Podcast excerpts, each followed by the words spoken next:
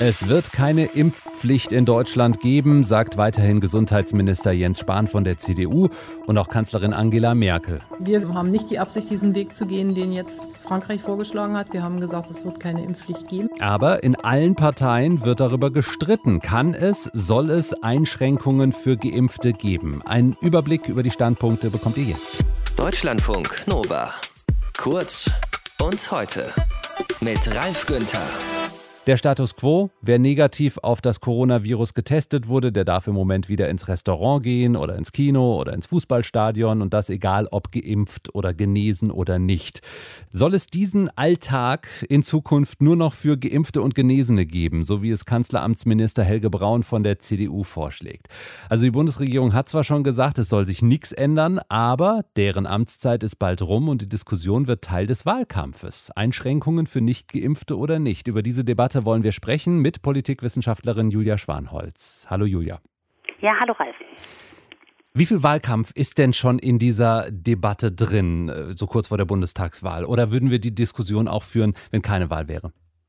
Ja, der Wahlkampf ist in vollem Gange, das ist klar. Wir sind mitten im Superwahljahr. Alle Parteien müssen sich und auch die Spitzenkandidatinnen müssen sich positionieren. Gleichwohl ist der Hintergrund äh, dieser Sachfrage eine ernsthafte Debatte und erfordert auch eine ernsthafte Debatte. Das ist schon daran abzulesen, dass die äh, Corona-Pandemie uns ja jetzt auch schon anderthalb Jahre beschäftigt und immer wieder auch eine Abwägung von Freiheitsrechten gegenüber dem Schutz der Gesundheit stattgefunden hat, was ja auch StaatsrechtlerInnen beschäftigt hat und unter anderem auch den Ethikrat.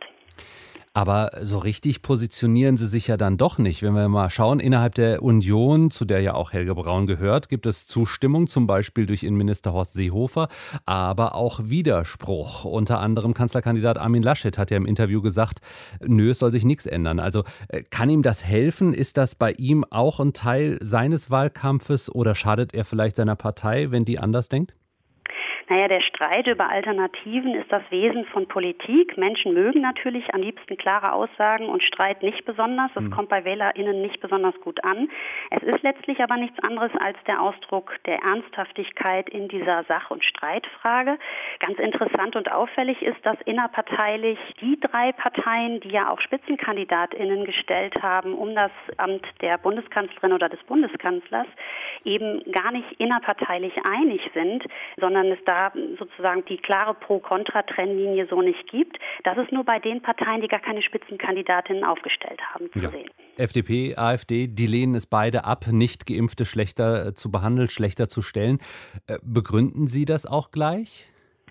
Was die Verfassungswidrigkeit oder den Verweis auf die Verfassungswidrigkeit betrifft, ist das so. Die AfD lehnt es insgesamt pauschal ab, hat ja auch schon einen Antrag vor ein paar Monaten im Deutschen Bundestag äh, diesbezüglich gestellt, ist damit gescheitert. Bei der FDP ist das ein bisschen differenzierter. Es geht äh, um die Kritik an der Orientierung alleinig an den Inzidenzen. Und die FDP ist eben für eine testbasierte Öffnung, damit sozusagen die Impfung nicht mehr das ausschließliche Mittel der Wahl ist. Aber beide sind sozusagen einig darin, dass sie es für verfassungswidrig halten.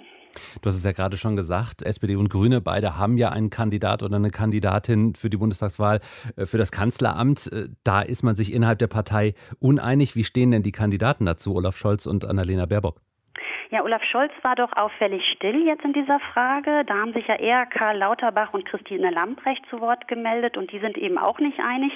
Ähm, klar, Karl Lauterbach als Mediziner ist da eher auf der Linie von Christian Drosten und mahnt zur Vorsicht und Christine Lambrecht ist ja aktuell Justizministerin und Familienministerin, sozusagen kommissarisch im Amt für äh, Frau Giffey, die ja vorzeitig äh, zurückgezogen ist und die ist eben gegen eine Impfpflicht ganz klar, was natürlich auch damit zu tun hat, dass sie für Freiheitsrechte für Menschen ist, die sich gar nicht impfen lassen können, beispielsweise Schwangere oder eben auch Kinder, die ja im Moment noch gar nicht dran sind. Bei Frau Baerbock ist das ein bisschen anders. Also die sagt, Einschränkungen für Ungeimpfte sind grundsätzlich möglich, aber sie ist eben da auch auf der Linie von Frau Lamprecht und sagt, generelles Impfangebot muss es für alle erstmal geben mhm. und erst dann können wir uns diese Streitfrage auch wieder vorlegen. Also ein klein bisschen versucht Frau Baerbock da einen zeitlichen Verschiebebahnhof äh, sozusagen herzustellen. Und da machen wir noch den kompletten Roundup. Wie stehen die Linken Linken zu dieser Diskussion? Auch die Linken sind gegen den Vorstoß von Helge Braun. Ähm, und auch da ist es der Verweis eben auf die benachteiligten einzelnen Gruppen, Kinder, Schwangere, die sich im Moment noch nicht impfen lassen können. Also ganz klar gegen Impfpflicht und gegen die Schlechterstellung oder Benachteiligung von Nichtgeimpften. Einschränkungen für Nicht-Geimpfte. Politikwissenschaftlerin Julia Schwanholz über die unterschiedlichen Standpunkte der Parteien und auch innerhalb der Parteien. Deutschlandfunk Nova. Kurz und heute.